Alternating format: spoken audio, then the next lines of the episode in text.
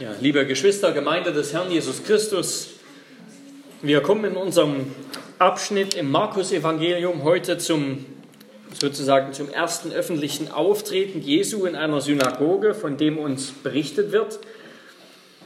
Bisher haben wir gehört im Markus-Evangelium von Johannes dem Täufer, der, der Jesus angekündigt hat, der auf ihn hingewiesen hat, dass das der Retter sein wird, den schon das ganze Alte Testament ankündigt. Wir haben gehört von Jesu Taufe, sozusagen seine Einsetzung durch den himmlischen Vater, seine, seine Salbung mit dem Heiligen Geist, um dann in der Kraft des Geistes den Teufel zu überwinden, die Versuchungen des Teufels zu überwinden in, in der Wüste. Wir haben gehört, wie, wie Jesus die Herrschaft Gottes angekündigt hat und wie er Nachfolger zu sich gerufen hat wie er Menschen aufgerufen hat, von ihren alten, verkehrten Wegen umzukehren, ihm zu vertrauen, ihm zu folgen und ihnen versprochen hat, dass Gott diejenigen rettet, die sich der Herrschaft Gottes in Jesus unterwerfen, die ihm vertrauen, die ihm folgen. Und jetzt sehen wir, wie Jesus zusammen mit seinen Jüngern in eine Synagoge kommt, um dort zu predigen, wie es seine seine Praxis war, wie er an jedem Sabbat in die Synagoge gegangen ist. Und wir sehen hier, wir, die wir Jesus sozusagen auch mitfolgen, zusammen mit den Jüngern, wir sehen hier, wie Jesus predigt, wir erleben ihn, seine Worte, sein Handeln, wie er die Menschen verwundert, wie er Menschen verstört mit dem, was er sagt, wie er die Kräfte des Bösen überwindet und wie er auch Menschen befreit durch seine Worte. Ich hoffe, dass das auch unsere Erfahrung sein wird. Ja, die Predigt hat drei Punkte, drei Gliederungspunkte, die finden wir im Faltblatt. Erstens, Jesu Auftreten verstört. Zweitens, Jesu Vollmacht überwindet. Und drittens, Jesu Worte befreien. Also erstens, Jesu Auftreten verstört. Jesus kommt in die Synagoge nach Kapernaum am Sabbat und er ergreift das Wort und das, was er sagt und, und wie er es gesagt hat, das hat die Menschen ergriffen. Es hat sie verwundert, aber nicht nur verwundert. Dieses Wort hier, das, das heißt viel mehr. Das hat eine große Bandbreite, umfasst eine große Bandbreite an Emotionen. Das, das bedeutet eher eine Verwunderung im Sinne eines Erschreckens, eines Verstörens. Ihre Reaktion war nicht Jubel und Begeisterung und Beifall, sondern eher wurde es ihnen unheimlich und kam da eine, eine Furcht in ihnen auf, eine Unruhe, die sie befallen hat. Das war die Reaktion auf, auf das, was Jesus gesagt hat. Und als Jesus sie dort gelehrt hat, dann hat er sie gelehrt, heißt es, wie einer, der Vollmacht hat. Das heißt, er hat das, was er gesagt hat, begründet, nicht indem er groß und breit auf das Alte Testament und auf die Tradition verwiesen hat, auf die Traditionen der Väter, so wie das die Schriftgelehrten getan haben, sondern er hat eben einfach in seinem eigenen Namen geredet. Wie wir es schon gesehen haben, Gottes Herrschaft bricht an und kommt zu euch. Hier bin ich sozusagen. Und immer wieder wird Jesus dann im Verlauf des Evangeliums sagen, ich sage euch, ich sage euch, kehrt um und glaubt an das Evangelium. Jesus predigt wie jemand, der Vollmacht hat, der seine Vollmacht nicht von woanders hernehmen muss, seine Autorität, sondern der sie selbst hat. Jesus konfrontiert seine Hörer mit einem Anspruch, mit einem gewaltigen Anspruch, mit dem Anspruch Gottes und er predigt das so vollmächtig, dass dieser Anspruch sie betrifft. Das, das ist, ist, als ob Gott selbst zu ihnen spricht. Ich sage euch, kehrt um, glaubt an das Evangelium, glaubt an mich. Und damit beunruhigt Jesus seine Zuhörer. diese Direktheit, diese Vollmacht, diese Autorität, mit der er predigt, sie beunruhigt seine Zuhörer. Sie lässt ihnen irgendwie keinen Ausweg. Sie, sie lässt ihnen keinen Ausweg, keine, keine religiösen Ausreden übrig.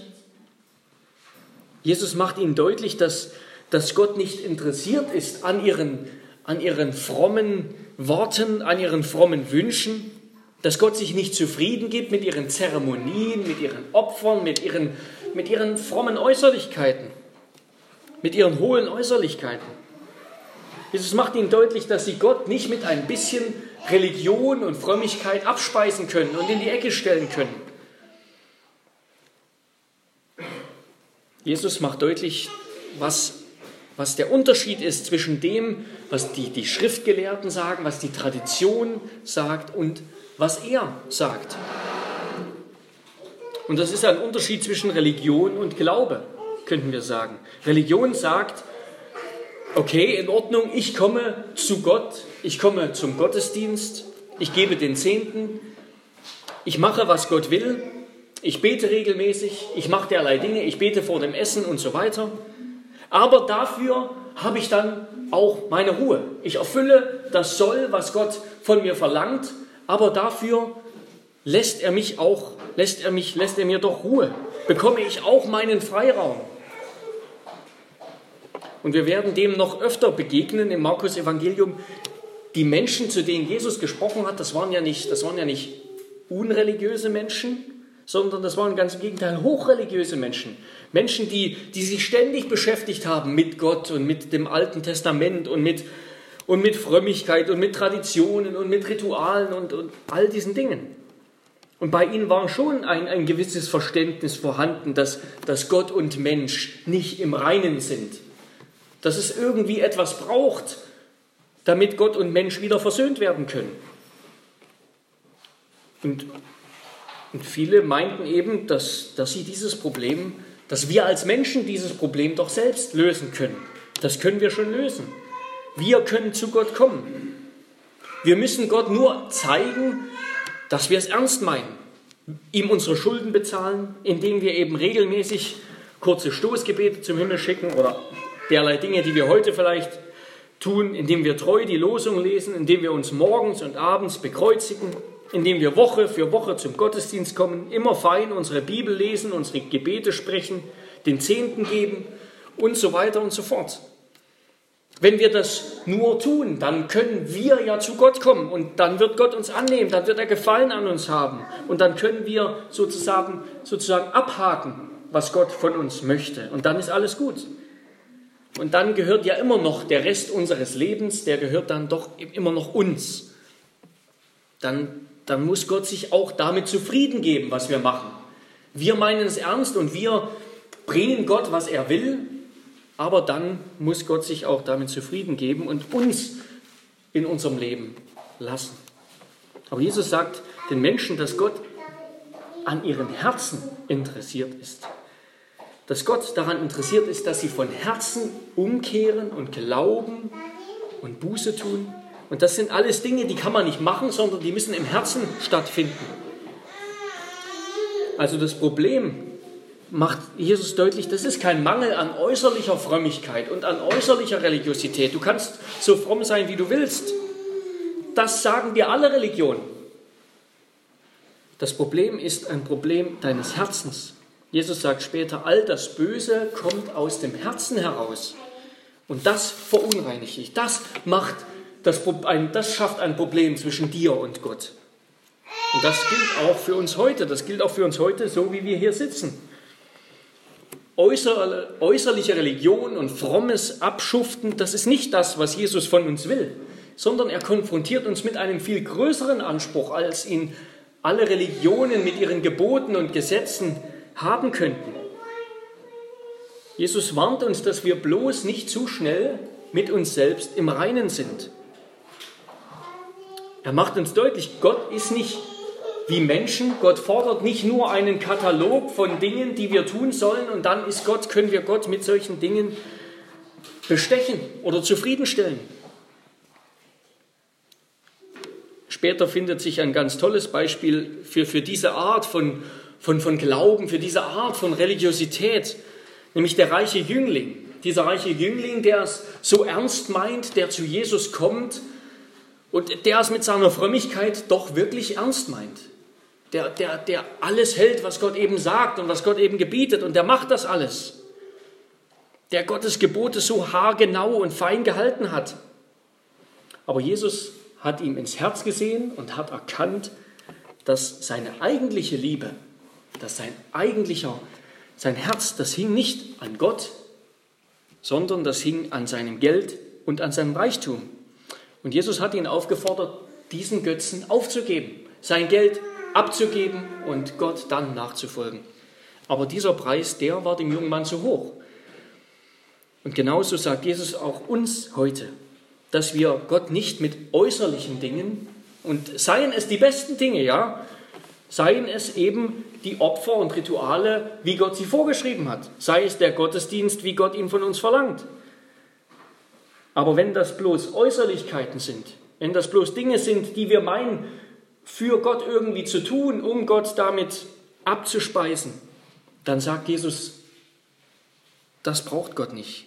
Gott will, dass du deinen Götzendienst aufgibst. Gott will, dass du dich von Herzen zu ihm wendest und umkehrst. Gib dich mir ganz hin, diene mir. Dann, dann wirst du das wahre Leben gewinnen, sagt Jesus. Verleugne dich selbst, nimm dein Kreuz auf dich und folge mir nach. Gib deine Götzen auf, folge Jesus ganz nach. Frage dich, was du mehr liebst, was du höher schätzt, was du für wichtiger hältst als Jesus. Betrüge dich dabei nicht selbst und bekenne ihm all das, was du für wichtiger hältst. Und selbst wir als Christen, wir können doch ziemlich schnell sozusagen als, als praktische Atheisten leben, indem wir in unserem Lebenswandel, sei es bewusst oder unbewusst, Dinge immer wieder tun und uns angewöhnen und in Sünden leben, die uns wichtiger werden als Gott und die wir stehen lassen neben Jesus. Und all das sollen wir ihm bekennen. Er wird uns vergeben, er wird uns annehmen. Und nicht Religion mit ihren allerlei Wegen zu Gott, sozusagen Wege, auf denen wir zu Gott gelangen. Nicht das versöhnt uns mit Gott, sondern Glaube. Glaube an Jesus als den, als den Sohn Gottes, der von Gott zu uns gekommen ist. Das ist etwas ganz anderes als Religiosität. Glaube an ihn als den Weg zu Gott, als den Weg und die Wahrheit und das Leben. Glaube an Jesus, in dem Gott zu uns gekommen ist. Das ist der Weg zu Gott. Vertrauen auf Gott, dass, dass er uns versorgt, dass er uns erhält, dass er uns rettet. Und dieser Glaube, der verträgt sich aber nicht, der verträgt sich nicht mit einem Vertrauen in, in irdische und äußerliche Sicherheiten eines religiösen Lebens.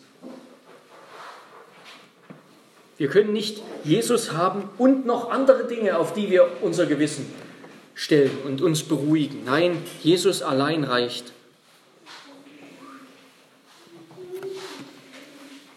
Lasst uns von Herzen an Jesus glauben, lasst uns ihm nachfolgen, unser Kreuz auf uns nehmen, täglich uns selbst verleugnen und ihm vertrauen, dass er uns vor Gott vertritt, dass er uns rettet, dass er alles getan hat, was wir zu tun brauchen.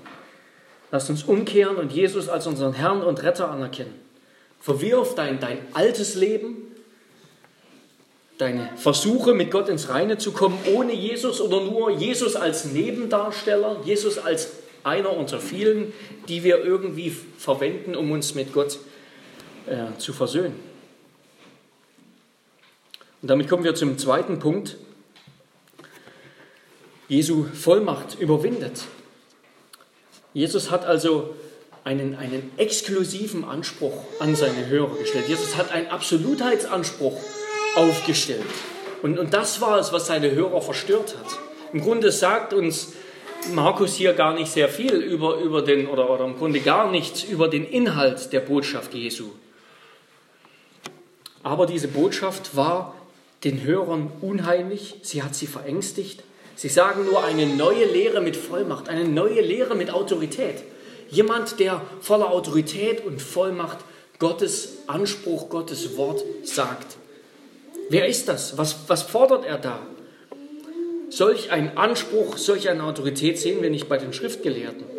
Und dass diese Einschätzung korrekt ist, das, das zeigt sich dann plötzlich, als plötzlich mitten im Gottesdienst mitten im Gottesdienst, das ist natürlich nicht zur Nachahmung gedacht sozusagen, einer aufsteht und plötzlich laut ausruft und laut wird und sich dort jemand als ein dämonisch besessener Mensch entblößt, den Gottesdienst, die Predigt unterbricht und etwas zu Jesus ruft. Und es hat den Anschein, dass dieser Mensch dort schon früher war. Es scheint nicht so, als ob der jetzt dort zum ersten Mal plötzlich in der Synagoge ist, sondern dass der dort regelmäßig war. Ein regelmäßiger Gast, der Besucher der Synagoge. Aber die Predigten, die er eben bisher gehört hat, die Verkündigung der Schriftgelehrten, die hat ihn nicht herausgelockt. Die hat den Teufel nicht herausgelockt. Der Teufel, der liebt Religiosität. Wenn wir viel Prozedere machen, viel Firlefanz veranstalten, um uns in dem Glauben zu wägen, dass wir Gott einen Gefallen täten mit dem, was wir tun, wenn wir meinen, dass wir uns gut stellen mit Gott durch allerlei Dinge, die wir ihm bringen, das liebt der Teufel. Da kann sich der Teufel auch in einer Kirchenbank gemütlich machen. Wenn wir uns in unserer frommen Selbstgerechtigkeit und Selbstgefälligkeit suhlen, anhand all der Dinge, die wir ja für Gott tun. Und es ist doch auch mit unseren Mitmenschen so, oder nicht? Menschen können so viel Religion vertragen, so viel Religiosität, so viel Frömmigkeit vertragen und mitmachen. Aber was sie nicht vertragen können, ist ein Absolutheitsanspruch. Jemand, der zu ihnen sagt, dass es nur einen Weg gibt, dass es nur einen Gott gibt und nur einen, nur ein Heil und dass alle anderen Wege ins Verderben führen. Damit können die Menschen nicht leben. Aber gerade das ist der Anspruch Jesu. Das ist der Anspruch Jesu, sich ihm rückhaltlos zu unterwerfen, alles andere aufzugeben und ihm zu vertrauen. Ihm die eigene Sünde zu bekennen, den Weg des Kreuzes zu gehen. Und gerade das lockt den Teufel heraus. Jesus hat echte Autorität. Seine Vollmacht, die deckt das Böse auf die vertreibt es, die zerstört es.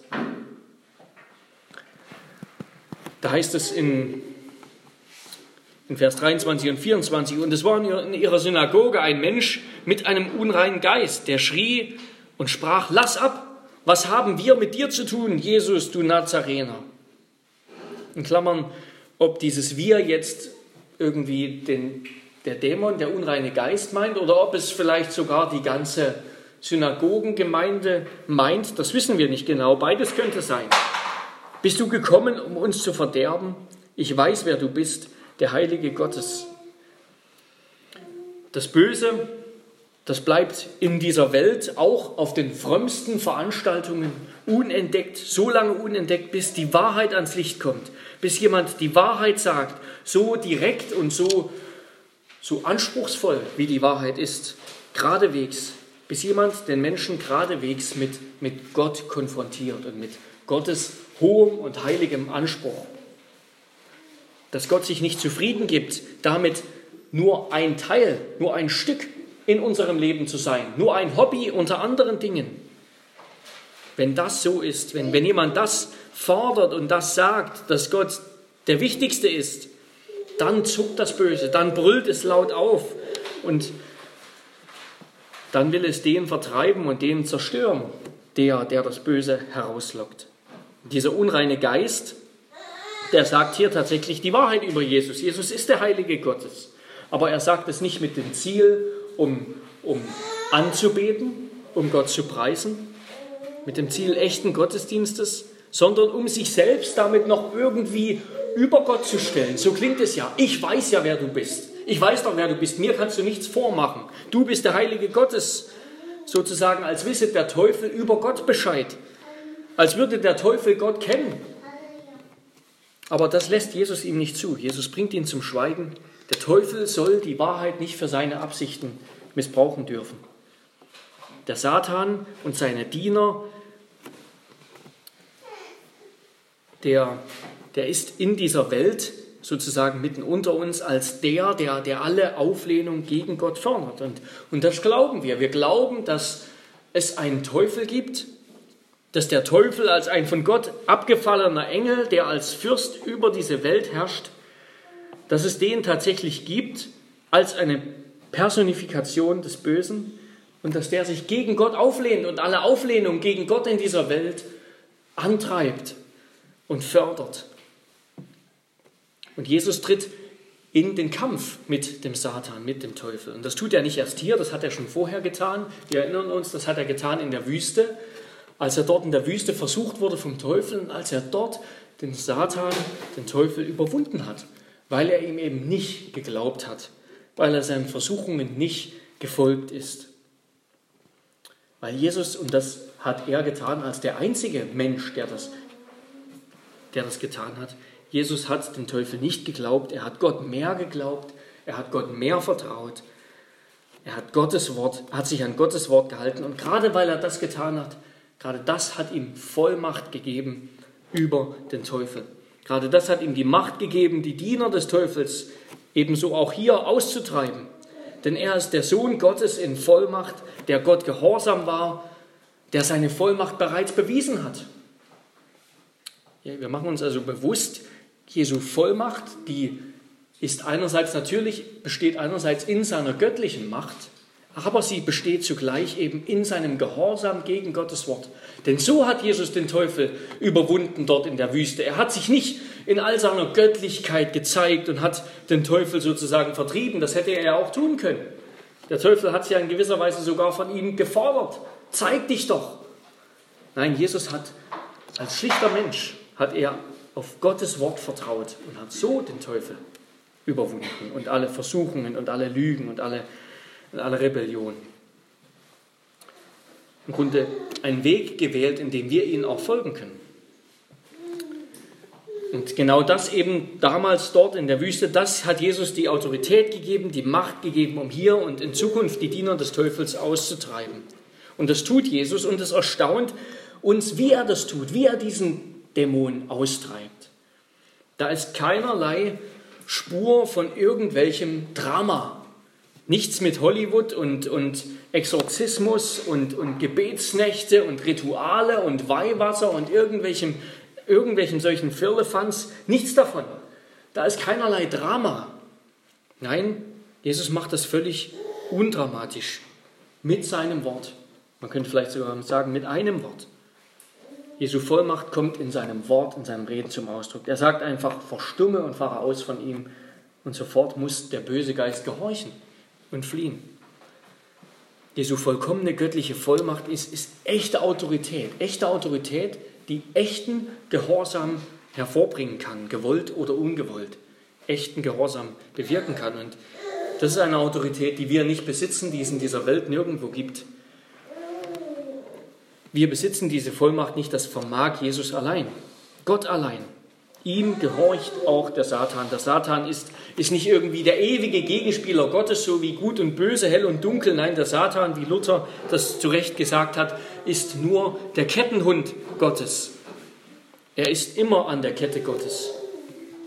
Und gerade das kann uns auch trösten. In allen Anfechtungen, in allen Versuchungen ist Jesus derjenige, der die Vollmacht über den Teufel und über sein Treiben hat. Und wir dürfen ihn anrufen und er wird auch uns beistehen. Und Markus schreibt hier noch etwas Bemerkenswertes. Er schreibt in Vers 27, was ist das? Eine neue Lehre mit Vollmacht, so haben die Leute gesagt. Über unreine Geister übt er Macht aus und sie gehorchen ihm. Markus bezeichnet hier also diese Dämonenaustreibung durch Jesus, durch sein Wort, als eine Lehre mit Vollmacht. Er schreibt, er beschreibt das, was Jesus hier sagt und womit er den, Dämon, den unreinen Geist austreibt, als eine Lehre mit Vollmacht, um deutlich zu machen, es geschieht durch Jesu Wort. Jesu Wort, Gottes Wort, das hat die Macht, um das Böse zu überwinden. Und damit kommen wir zum dritten Punkt. Jesu Worte befreien. Jesu Wort hat also Macht, aber Macht wozu? Macht wozu? Macht, um das Böse zu vertreiben und zu vernichten, ja, durchaus, aber mit welchem Ziel? Nämlich mit dem Ziel, die gefallene Schöpfung, den gefallenen, verlorenen Menschen zu retten, zu befreien. Jesus hat sich nicht zufrieden gegeben, damit eine Show abzuziehen und den, den bösen Geist auszutreiben. Nein, es ging ihm eigentlich um den Menschen, den Menschen, den er dort befreit hat. Jesus ist gekommen, um zu retten und zu befreien, um diesen Menschen und um uns zu retten und zu befreien. Er ist gekommen, hat er gesagt, damit die Welt durch ihn gerettet werde. Aus, aus der Rebellion gegen Gott, aus dem Aufstehen gegen Gott, aus dem Hass auf Gott. Jesus ist gekommen, um das Böse zu zerstören, um die Werke des Teufels zu zerstören, mit dem Ziel, uns zu befreien. Den Menschen zu befreien, den, den Verlorenen in, in Sünde und Schuld, unter, dem, unter der Herrschaft des Teufels gefangenen Menschen zu befreien. Jesus ist gekommen, um diese Distanz zwischen Gott und Mensch, die da besteht, aufzuheben. Und er beginnt damit, er beginnt damit uns zu zeigen, dass das Problem zwischen Gott und Mensch viel größer ist, als wir uns das vorstellen können. Viel größer ist, als uns das gefällt. Wir können diesen Graben, der, der herrscht, und das, das deutsche Wort Sünde, das kommt ursprünglich von Sund, heißt Graben, also Trennung. Wir können diese Trennung, die, die zwischen Gott und, und uns herrscht, eben nicht einfach mit guten Absichten überqueren und, und, und beheben. Wir können nicht einfach zu Gott kommen aus eigener Kraft und uns mit Gott ins Reine bringen, durch das, was wir tun. Das, das ist menschliches Denken. Jesus beginnt damit deutlich zu machen, die Distanz zwischen Gott und Mensch ist so viel größer. Und wir sind schuldig und wir vermehren diese Schuld, so sagt es auch unser Katechismus, täglich selbst durch unsere besten Versuche und unsere reinsten Werke. Vermehren wir nur die Distanz zwischen Gott und uns, unsere Schuld, die wir auf uns laden. Wir brauchen Jesus, wir brauchen Gott mit uns. Wir brauchen Gott, der sich auf den Weg gemacht hat zu uns, um diesen Graben zu überwinden. Und der selbst diesen Graben überwunden hat. Wir brauchen ihn, Jesus, der für uns gekommen ist, um uns zu befreien, um für uns ans Kreuz zu gehen. Dieses Wort für laut aufschreien, das kommt im Markus Evangelium noch zweimal vor, noch einmal in Markus 5, wo es auch in einer ähnlichen Situation ist wie hier, der Austreibung so eines unreinen Geistes. Und dann noch einmal in Markus 15, ganz am Ende, wo es heißt, als Jesus am Kreuz hing, aber Jesus schrie laut, auf und verschied. Jesus hat seine, seine Vollmacht, darauf soll uns das hinweisen, Jesus hat seine Vollmacht auf vollkommene Weise, auf, auf herrliche Weise entfaltet, nicht beim spektakulären Austreiben von Dämonen, nicht bei irgendwelchen dieser Dinge, nein, am Kreuz von Golgatha, als er dort für uns gestorben ist, aus Liebe zu uns gestorben ist. Und das ist es doch auch, was am Ende das vielleicht verstörendste am Evangelium ist. So verstörend für den Menschen, so, so abschreckend der Anspruch Gottes ist, dass er der eine wahre Gott ist, unser Schöpfer, Herr und Richter, vor dem wir nicht fliehen können, dem wir nicht entkommen werden. So verstörend das ist, viel verwunderlicher, verstörender ist doch und erstaunlicher ist doch, dass dieser Gott dass dieser Gott zu uns kommt, dass dieser Gott den Graben, den wir gegraben haben zu Gott, den wir schaffen, den wir täglich vertiefen mit unseren Sünden, dass dieser Gott zu uns kommt aus Liebe, um für uns zu sterben. Das, das ist doch das, was, was am meisten verstört eigentlich und verwundert. Diese vollkommene und herrliche und atemberaubende Vollmacht Gottes, des Schöpfers, der die ganze Erde mit einem Wort ins Dasein gerufen hat diese vollkommene Vollmacht Gottes, die, die zeigt sich und entfaltet sich wo? Wo? Nicht im Gericht und, und mit großen Pauken und Trompeten, nein, als das reine Lamm Gottes am Kreuz, am Holz von Golgatha für uns verflucht wurde. Als Christus dort den Fluch für uns getragen hat, als er sozusagen unser Gericht, unsere Sünde von uns genommen hat, auf sich genommen hat als er für uns gestorben ist, um uns zu befreien von all dem, was uns wirklich gefangen hält, was uns gefangen hält, sodass wir nicht zu Gott kommen können, sodass wir ihn nicht lieben können, sodass wir keine Freude an ihm haben, sodass wir ihn nicht glauben können. All das, für all das ist Jesus gestorben. Und kennen wir einen anderen Gott, einen anderen Superhelden, einen anderen Influencer, einen anderen irgendetwas, einen anderen guten Menschen, in dieser Welt, der das getan hätte, der das getan hätte, der gekommen ist für die, die ihn hassen, um für sie, für seine Feinde zu sterben aus vollkommener Liebe, zu sterben, um sie zu erlösen, zu, zu befreien, zu retten. Jesus hat uns mit seinem Leben erkauft, sein Wort. Sein Wort, das ist nicht kraftlos und leer, denn es ist getragen von seinem Tod am Kreuz, von seinem vollkommenen Gehorsam gegenüber Gott bis zum Tod. Es ist getragen in seiner, von seiner Liebe zu Sündern wie mir und dir.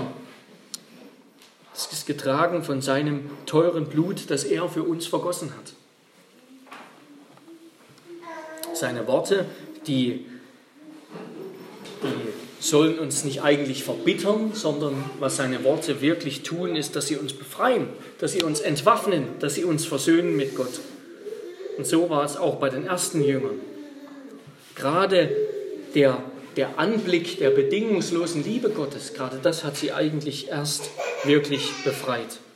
Als Jesus den Jüngern, seinen Jüngern die Füße gewaschen hat, um ihnen zu zeigen, dass er als der Meister und der Herr, dass er aus Liebe zu ihnen, zu seinen Jüngern, zu den Sündern sterben würde. Dort hat Jesus seine Jünger gewonnen, ist zu ihnen durchgedrungen. Mit seiner Liebe die uns überhaupt erst liebenswert macht, wie Luther ganz wunderbar gesagt hat. Die Liebe Gottes, die findet das für sie Liebenswerte nicht vor, sondern sie erschafft es. Die Liebe des Menschen entsteht aus dem für sie Liebenswerten. Denn darum sind die Sünder schön, weil sie geliebt werden. Nicht darum werden sie geliebt, weil sie schön sind. Gott hat in seiner Vollmacht mit seiner Liebe uns geliebt und alles Liebenswerte mit seiner Liebe in uns überhaupt erst hervorgebracht.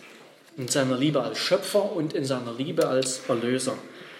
Und der uns befreit hat von allem, was uns von Gott trennen muss. So wie er diesen, so wie er diesen von einem Dämon, von einem unreinen Geist besessenen Menschen befreit hat, so befreit Jesus auch uns. Auch uns heute, wo wir ihm glauben, seinem Wort vertrauen, dass er der Messias ist, der Erlöser, der Retter. Und gerade diese Lehre von Jesus, die hat sich rasend schnell verbreitet, noch nicht vor seinem Tod, sondern eben zuerst nach seinem Tod und seiner Auferstehung. Dann hat sich diese Lehre rasend schnell verbreitet in alle Welt, sodass auch wir heute davon hören können. Denn wo ist ein Gott wie Jesus? Wo ist ein Gott wie Jesus, der die Sünde verzeiht und das Unrecht vergibt, der treu ist, auch wenn wir untreu sind, der alle Macht besitzt im Himmel und auf Erden, sodass ihm selbst das Böse gehorchen muss und der doch selbst stirbt, um seine Feinde zu retten. Und damit will ich mit diesen wunderbaren Worten aus dem Propheten Micha abschließen. Wo ist solch ein Gott, wie du bist, der die Sünde vergibt und erlässt die Schuld denen, die geblieben sind als Rest seines Erbteils, der an seinem Zorn nicht ewig festhält, denn er hat Gefallen an Gnade. Er wird sich uns wieder erbarmen, unser wieder erbarmen, unsere Schuld unter die Füße treten und alle unsere Sünden in die Tiefen des Meeres werfen. Du wirst Jakob die Treue halten und Abraham Gnade erweisen, wie du unseren Vätern vor Zeiten geschworen hast. Amen. Lass uns beten.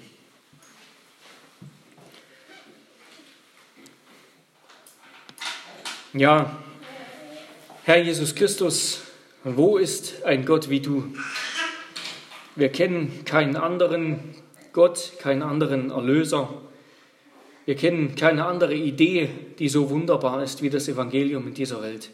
Wir kennen keinen anderen, der uns geliebt hätte, die wir so, die wir keinerlei Grund haben, geliebt zu werden, die wir schuldig sind, die wir dich hassen, die wir vor dir fliehen, und dir fremd sind.